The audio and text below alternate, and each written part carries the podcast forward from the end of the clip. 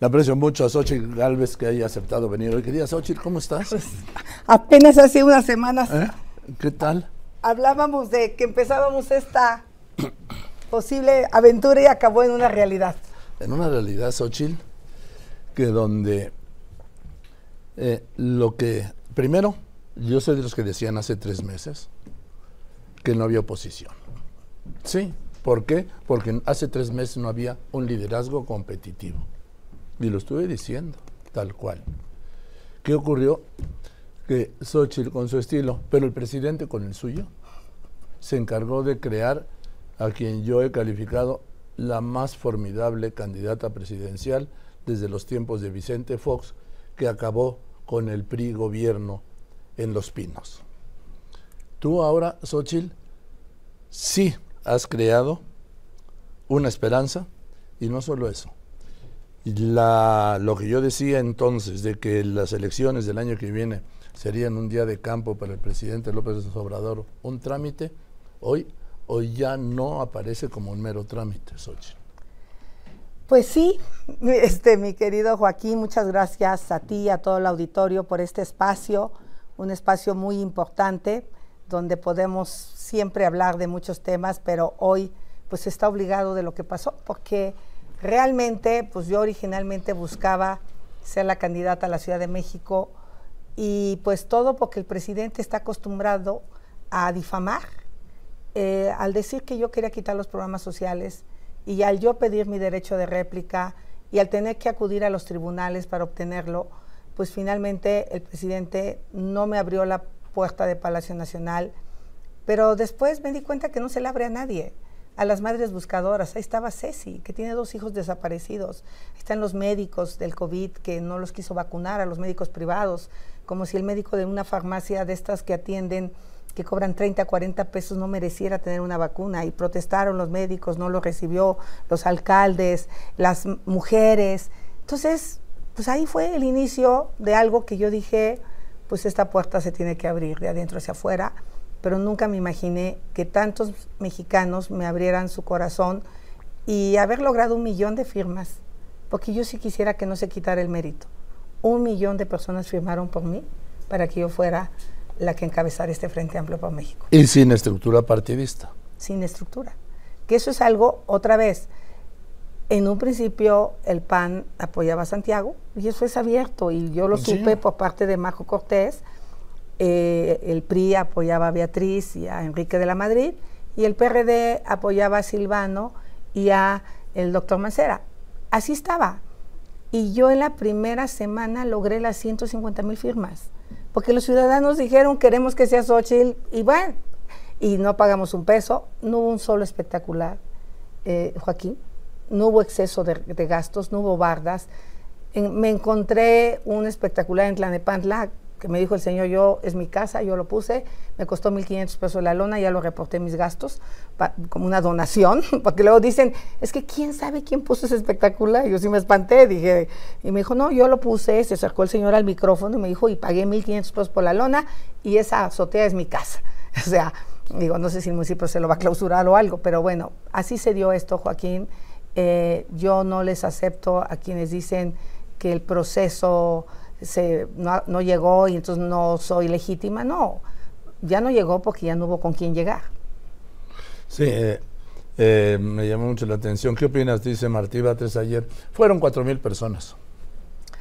Pues este, lo de, lo de Martín nunca ha sido contar. No me importa si fueron dos, si fueron tres, si fueron cuatro mil, si fueron veinte mil, si fueron treinta mil. Ahí están las escenas. Ellos empezaron a subir escenas falsas es tanto su miedo, es tanta que empezaron a decir que estaba vacío. O sea, si hubiera habido mil, yo hubiera sido feliz, porque no pusimos dinero para que llegaran, la gente llegó porque quiso. Había una cantidad de los cartelones que se han vuelto famosos de, de cartón, de un cartón reciclado. Todo empezó porque el día que me iba a presentar no sabía con qué iba a llegar y estábamos cenando pizzas y agarramos el cartón, lo volteamos y le pusimos fírmale. Y de ahí se volvió la manera que la gente ha hecho sus propios cartelones, sus propias campañas. Entonces le diría a, Martín, pues por eso, por eso tienen la ciudad como la tienen hecha pedazos, porque no le entienden, no tienen idea de los números. Ahora el presidente dijo, gané la apuesta. Fue Xochitl. Y yo le doblé la apuesta, iba a ser Claudia el miércoles. Pero no solo dijiste eso, dijiste más. Y como dijiste, aquí está. Le juego doble a sencillo al que anda cantando apuestas. sí. Sheinbaum será la coordinadora y después candidata de la mafia del poder. ¿Cómo? Del, cuál, de, ¿Va a ser la candidata de los enemigos de López Obrador, Xochitl? A ver, es que ahí sí están los machuchones. Ahí sí hay un montón de lana. Además hay que ver los cientos de espectaculares, revistas y todo que han publicado la portada de Claudia. O sea, él siempre dijo que esa era la mafia del poder, pues ahora está con él. O sea, hoy están con sus candidatos. Entonces, eh, aquí el presidente puede decir misa y además tiene toda la inteligencia del mundo para estarnos auditando. Aquí no hubo dinero, Joaquín. Aquí no hubo dinero. Aquí lo que hubo era carisma, muchos medios. Se, se enojan de que hay medios que me han abierto la puerta. No sé si tú habrás invitado a Claudia, pero lo que me han dicho es que no va. No, sí la he invitado y está permanente abierto. Aquí vino Adán Augusto López Hernández, aquí ha venido Marcelo Ebrar, vino Gerardo Fernández Noroña hasta que se enojó. Eh, Ricardo Monreal. Ricardo Monreal también, ¿sí? Pues, entonces, él, él, dice, es que los medios, a ver, ustedes invitan a todos. Además, él dijo, él dijo una cosa, que no fueran a, bueno, por lo menos conmigo, que no vinieran conmigo. Y habrá quien obedece. Este, y entonces, en ese sentido, que después no se enoje contra los medios, porque a mí algo que me han dicho en muchos estados es que no van, es que los desprecian, es que ellos ya se sienten que ya están ahí, ya se sienten presidentes. Y lo que no se dan cuenta es que esto cambia, que las campañas sí cuentan, que la gente sí te escucha, que la gente quiere a alguien que esté con los pies en la tierra. Entonces, yo lo que le quiero decir a la gente primero es gracias. Gracias porque ellos me trajeron aquí. Yo no era la candidata original o bueno, la persona que iba a encabezar este frente, pero fue tanta la presión de la ciudadanía hacia los partidos que se abrieron. Me hice acompañar de algunos personajes, Joaquín, como eh, Elsa, que para mí representa eso que el presidente odia, el aspiracionismo. Mm. Me encontré a Elsa en Puebla, ella recoge de los botes de basura desechos, que los convierte en reciclados, cartón, PET, aluminio, lo que encuentra. Saca más o menos 800 pesos a la semana. Y Elsa me presumió que su hijo se recibía de odontólogo al día siguiente y me presumió que su hija está estudiando diseño gráfico. Me acompañó Elsa porque Elsa representa esa clase que aspira a ser clase media. Elsa obviamente es clase baja, pero su hijo dentista seguramente va a entrar a la clase media por su educación y sus estudios. Me acompañó Ceci, que para mí significa el saldo de la violencia, de las madres que buscan a sus hijos. Eh, me acompañó el comisariado ejidal de Dios Padre, que lucha por su tierra. Eh, e iba a venir Pedro que no, por logística no pudo llegar, pero él manejó tres horas para verme en Houston, porque yo estuve en su pueblo, en la Sierra Gorda de Querétaro, haciendo una carretera importante, y me fue a alcanzar a Houston, y es el sueño, yo ahí descubrí que no era el sueño americano, que era el sueño mexicano, porque Pedro se fue a Estados Unidos para construirle el sueño a su familia mexicana. Entonces, todos estos personajes para mí fueron claves y, y, yo se los agradezco porque los encontré en el camino y pues el presidente que diga lo que diga, pero aquí hay oposición hoy, Joaquín. Dime una cosa. El presidente anunció entre las reformas que va a presentar ahora, que inicia esta legislatura, es ampliar, el, bajar la edad a 65 años de los, para las becas de los adultos mayores y aumentarlas. Esto sería pues para el año que viene. Este, yo la quiero discutir eh, como senadora. Eso así, así estaba. La edad cuando él llegó era 65 años. Peña la bajó de 68 a 65. Y él la subió a 68. Y ahora nos quiere vender que él la está bajando. No, más bien, él le negó esa posibilidad a muchos adultos mayores de recibirla. Se la dejaron nada más a los adultos mayores de 65 de los pueblos originarios, los pueblos indígenas. Bueno, yo quiero que ella sea de 60 y ojalá fuera más alta, Joaquín. ¿Por qué? porque ahí es a donde subió la pobreza extrema. Si te diste cuenta, bajó 5 millones en ingresos por salario mínimo, por las remesas y por la pensión. Eh, ahí hay un acierto. Pero en las comunidades indígenas de muy alta marginación hay demasiada pobreza. Entonces yo ahí creo, para que te des una idea, estoy buscando ya cuál es el dato actualizado, pero cuando yo fui funcionaria, la esperanza de vida en Huachochi era de 58 años, mientras que la esperanza de vida en Garza García Nuevo León era 75. hay una diferencia de 17 años entre pueblos indígenas. Entonces, yo lo que quiero y quisiera plantear es que en los municipios de muy alta marginación baje a 60 años. Bueno, a ver. Como senadora, para que no diga el INE que es una propuesta de campaña como va a ser un tema que va a llegar al Senado y yo soy senadora y lo voy a discutir en mi calidad de senadora, voy a hacer esta propuesta como senadora, porque hoy se cierra el proceso interno y regreso a mis funciones como senadora, donde estaré trabajando como senadora. ¿De dónde te quieres sacar Morena? Pues no me puedes sacar porque la ley mm, permite que yo esté, porque ya las precampañas empiezan hasta el 15 de noviembre. No hay manera. Entonces, no vas a hacer caso a esas voces que dicen que y tú no puedes seguir siendo senadora porque no puedes usar la tribuna como plataforma de campaña.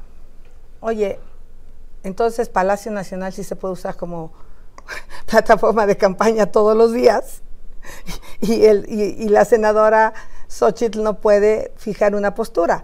Yo fijé una postura sobre el informe de gobierno y lo que yo dije es bien claro hablé de la inseguridad. Estábamos debatiendo el informe de gobierno y dije que los abrazos y no balazos fueron una ocurrencia criminal, Joaquín. Porque los abrazos son para los delincuentes y los balazos han sido para los ciudadanos. Entonces, pues les dolió. Les dolió cuando les dije que su sistema de salud fracasó. Joaquín, lo que dije en uno de los foros, Dinamarca perdió 15 días de esperanza de vida. México perdió cuatro años con el COVID. Eso es negligencia criminal. Eh, lo que hizo Hugo López Gatel con los mexicanos no tiene perdón. Entonces estábamos debatiendo el informe de gobierno y yo hablé en mi calidad de senadora. Eh, obviamente, pues cuando Morena se va del pleno, no, no, no, no soportaron porque ellos no soportan que les digas las cosas, no lo soportan. Esto fue el viernes, en la entrega del informe que, que lo pacaste. Pues sí, porque era el día del presidente, ¿verdad? Y ya no fue el día del presidente. No, no fue el día de, pues perdón que lo diga, sí, de Xochitl Galvez. Ahí están las notas. Pues cuando los espacios se dejan, se ocupan, Joaquín. El presidente tomó la decisión de no ir al Congreso. Bueno, esa la tomaron desde Pero él la pudo haber retomado. 2005, sí. Pero él la pudo haber retomado. Sí. Y decir, a ver, uno de los cambios que voy a hacer es que yo vaya a rendir cuentas al, al, Congreso. Cambiar la ley del Congreso. Exacto. Creo que se debería de discutir, si Dios permite que esto se dé, a mí sí me gustaría que hubiera un diálogo con los legisladores frontal, pero respetuoso sin gritos, sin tal, pero poder escuchar las reflexiones sobre el informe de gobierno y entre todos construir una mejor agenda. Ojalá el presidente me hubiera escuchado como senadora en el tema de energía. Te aseguro que no habría pagones, te aseguro que la energía estaría más barata y sería más limpia. Pero nunca quiso escuchar a nadie el presidente. O sea, tú de ganar las elecciones propondrías, ¿regresarías al Congreso como presidenta? En un formato que te permita un diálogo porque es nomás de que subas a posicionar y gritos, no. No. Un formato donde pudiéramos sentarnos en una donde mesa. Donde tú contestaras. Donde yo contestara. Y donde me cuestionaran y contestara y pudiera escuchar y decirle, a ver, tiene usted razón, vamos a sentarnos, vamos a profundizar en ese tema, porque creo que el, el informe se convirtió en el día del presidente o en el día de madrear al presidente. Pues eso no, no, no abona. Mejor entremos a un informe donde haya diálogo, como se hace en otros parlamentos del mundo. Yo creo que es eh, la única democracia del mundo donde no hay diálogo desde 2006, ¿sí? Cuando era presidente Vicente Fox, entre el jefe del Ejecutivo, el presidente de la República y el Congreso. Y eso está mal, Joaquín. ¿Tú puedes creer que en cinco años el presidente nunca se haya reunido con la oposición? En cinco años no le mereció el presidente escuchar puntos de vista distintos. ¿Nunca, nunca se reunieron? Nunca. Nunca nos permitió un diálogo el presidente. Entonces, eso está mal. Eh, o sea, porque la oposición tiene algo que decir siempre. ¿Y qué argumentó algo? Nunca. O sea, no escucha, no ve, no, o sea, obviamente pues siempre invitaban a los de Morena, pero a mí tampoco ir a aplaudir no es lo mío, pero sí un debate franco, porque no pudimos hablar del tema energético con sinceridad, con franqueza, con números, con datos, con argumentación. O sea, creo que a mí eso es lo mío, por eso lo dije claramente. Yo como ingeniera no busco poner una ideología, yo busco resolver un problema. Y como ingeniera lo que buscas es cuáles son las posibles soluciones al problema. Tomas la mejor decisión. Creo que yo le pude haber dicho muchas cosas antes de que tomara la decisión sobre dos bocas. Hoy ya la tomó, ahí está, un sobrecosto de más de 200 mil millones, Joaquín. Sobrecosto. Eh, del tren Maya, ¿qué opinas? Mira, yo no me quiero subir al tren al del Madreaj, no, no es lo mío. Ojalá se acabe y se acabe bien yo siento que hay tramos que tenían sentido. El de Mérida a Palenque y a Cancún me parece bien porque ya estaba impactado, ya había una carretera. Lo que no puede hacer es que en el tren te hagas nueve horas y en coche dos, o sea, porque entonces eso no va a funcionar. Entiendo que aceleran los procesos. Otra vez, deberían de escuchar a los ingenieros. Los ingenieros seguramente deben de decir, a ver, esto, esto va a estar terminado para diciembre. Vamos a empezar pruebas en septiembre que el presidente se sube en diciembre, pero este afán de decir que ya funciona, que ya estamos refinando petrolíferos en, dos bocas, no es cierto, Joaquín, no es cierto. Estamos lejos de, tener gasolina, pero, pero el político siempre está pensando en la foto, y eso sí es darle a tole con el dedo a los mexicanos. Dime, tú dijiste que no ibas a aceptar a, a quiénes tres, a los qué? Cateros, sí.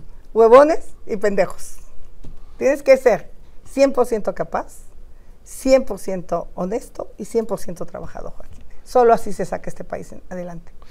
Que esta parte tan atractiva tuya que te haya traído hasta aquí, pues faltan nueve meses de campaña. Hoy es día cuatro, ¿sí? Y faltan pues ocho meses y 28, 29 días porque el año que viene es bisiesto. Esto es casi un parto larguísimo, Xochitl que la ocurrencia no va para nueve meses. Por eso hay que pausar. Yo creo que las mujeres somos pausadas en ciertas cosas. Yo creo que no hay que pausar. No, a ver, no puede ser la misma intensidad que traes. Ahorita es tiempo de pensar qué vamos a hacer con la seguridad, qué vamos a hacer con la salud, qué vamos a hacer con la educación. Entonces tenemos que tener un grupo de gentes que piensen los problemas del país y las soluciones de planear, de seguir chambeando. Yo voy a seguir en el Senado trabajando, porque además, por ejemplo, ¿qué me encontré? Pues el tema de la inseguridad. Entonces tengo que presentar varios puntos de acuerdo. ¿Para qué? Las madres buscadoras, uno de sus problemas es que encuentran restos y se los llevan al, al, CEMEFO, no les levantan en ese momento los estudios de ADN, los mandan a la fosa común y vuelven a perder los restos las madres buscadoras. Entonces necesitamos que en el momento que encuentran el resto se haga el ADN ahí. Y ya sepan de a, qué, a quién le pertenece. O sea, que, que funcione ya el banco genético. Eso ya está en la ley. Lo que no han hecho es darle dinero. Entonces ahí me voy a meter al tema como senadora porque es eh, el campo, Joaquín. Estamos a punto de tener una crisis alimentaria porque la financiera rural desapareció y no hay quien esté financiando más que la delincuencia organizada. Este, el narcotráfico ya está en el limón, en el aguacate, pero también en el camarón, pero también en las tortillas, también en el pollo, y eso es la vida diaria. Entonces traigo varios encargos en mi calidad de legisladora de los agricultores. El tema del agua es otro tema que está haciendo una crisis brutal. Entonces, yo estaré trabajando estos meses en agendas muy específicas, pero también planeando, también pensando. Con especialistas. ¿Vas a hacer grupos? Grupos de especialistas, de verdaderos expertos. En el tema médico va a estar el doctor Frank. Uno de ellos. Claro que va a ser uno de ellos. Y muchos otros personajes que me he encontrado que también tiene una visión muy importante de la prevención en la salud, no solo en curar. No, es que es fundamental. ¿Cómo vamos a prevenir para que no te enfermes a través de tu alimentación? Muchos de los problemas que tenemos son de alimentación. Y nuestros hijos jóvenes, por ejemplo, mi hijo ya no te toma azúcar, no te toma cosas azucaradas porque sabe el daño que hacen. Entonces, esa educación pues, tiene que estar dentro del plan de salud. Eh, obviamente, en el tema de educación, eh, perdimos un año en el tema educativo con la pandemia y no hemos hecho nada. Se perdieron dos años escolares. Bueno, este, no me refiero de aprendizaje. De aprendizaje, está bien. Eh, en ese sentido, ¿cómo le vamos a hacer para recuperar? Entonces, ¿Qué opinas de los nuevos libros de texto? Que no se debió haber politizado la educación, Joaquín. Que no puedes llevar la ideología a la educación. Me preocupa que no se siga el proceso, que eso es lo que yo señalo, y otro, sí me preocupa la reducción en la enseñanza de las matemáticas. No, pues tú eres ingeniero. Eh, las carreras del futuro que pueden traerle mejores, mejores salarios al país son las carreras relacionadas a la aeroespacial, a la robótica, a la inteligencia artificial, a la industria farmacéutica, a las industrias creativas, a la electromovilidad. Y esas carreras... Esas y carreras que ni suponemos que ni suponemos y que tenemos que, la base de esas carreras son las matemáticas.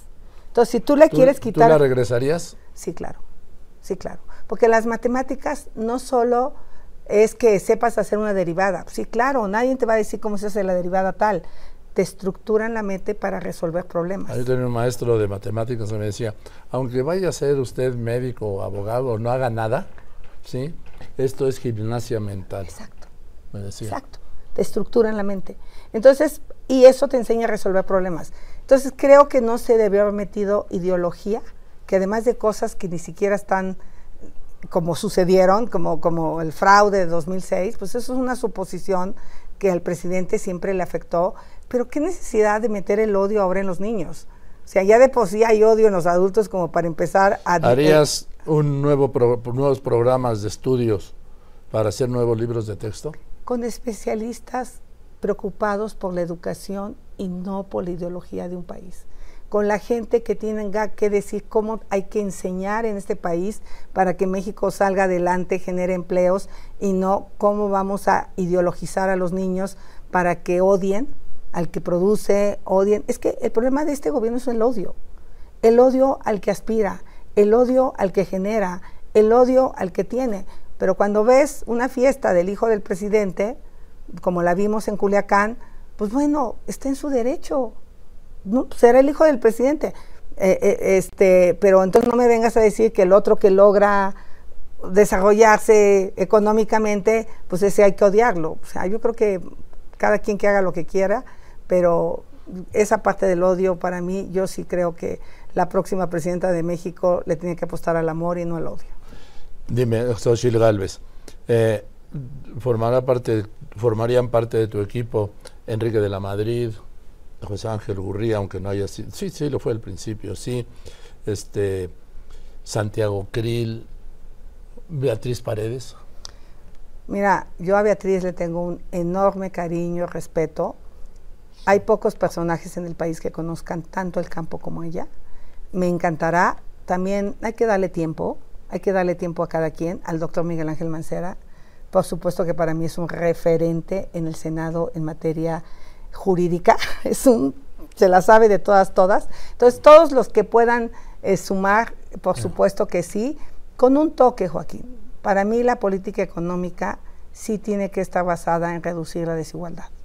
Sí tenemos que hacer un trabajo serio en que los que están hasta abajo puedan subir a base de oportunidades. Ya no solo la macroeconomía, esos pleitos que me echaba yo con mi querido Paco. Sí, ahora, mira esa foto.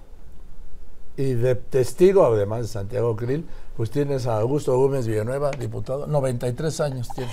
Sí, me dio mucho gusto ver a don Augusto Gómez Villanueva. Eh, y aquellos que crean que nos vamos a pelear Beatriz y yo están mal, y aquellos que crean que a Beatriz y a mí nos pueden mandar están mal.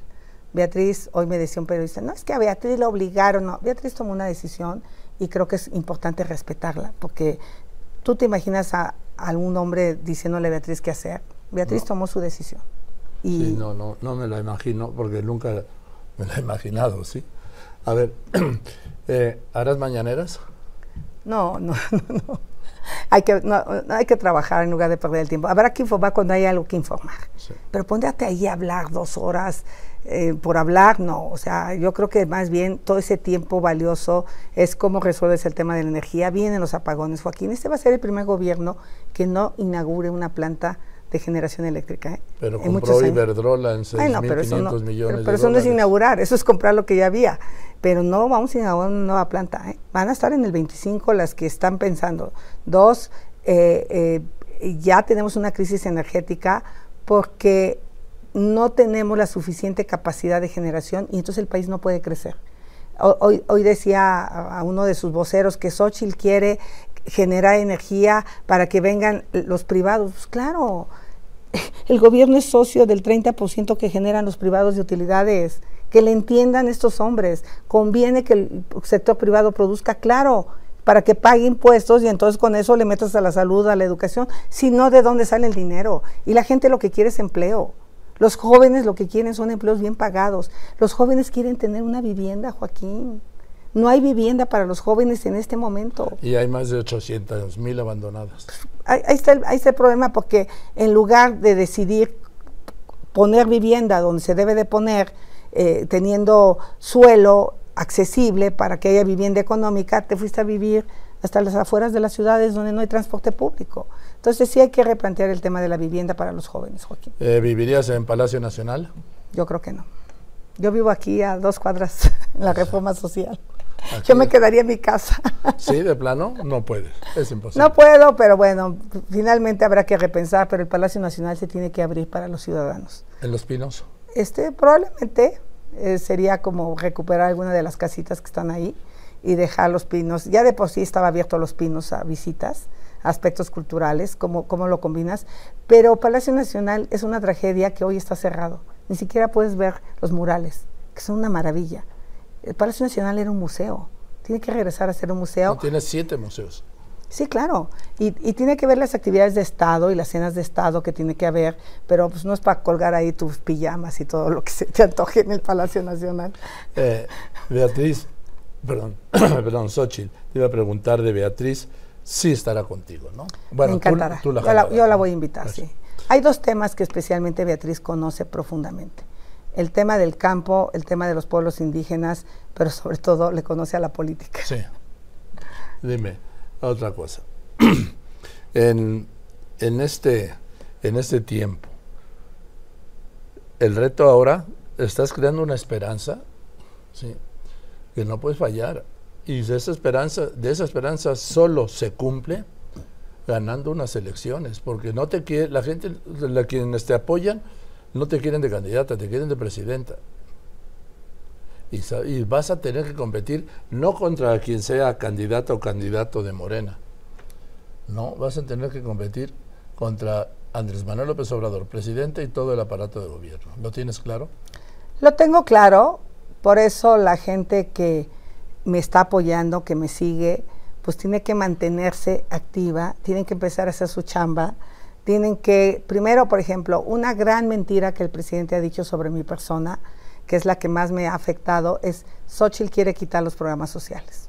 Eso es falso. Bueno, de ahí vino todo. De ahí vino todo. Entonces, lo primero que tienen que comunicarle cada persona es que los programas sociales están en la Constitución, son un derecho y los pagan pues, sus hijos, sus nietos que generan impuestos. Y creo que si los adultos mayores, los jóvenes, entienden que es un derecho, y no hacer uso electoral de eso sería un buen principio donde cualquier persona se lo tenga que explicar a otra.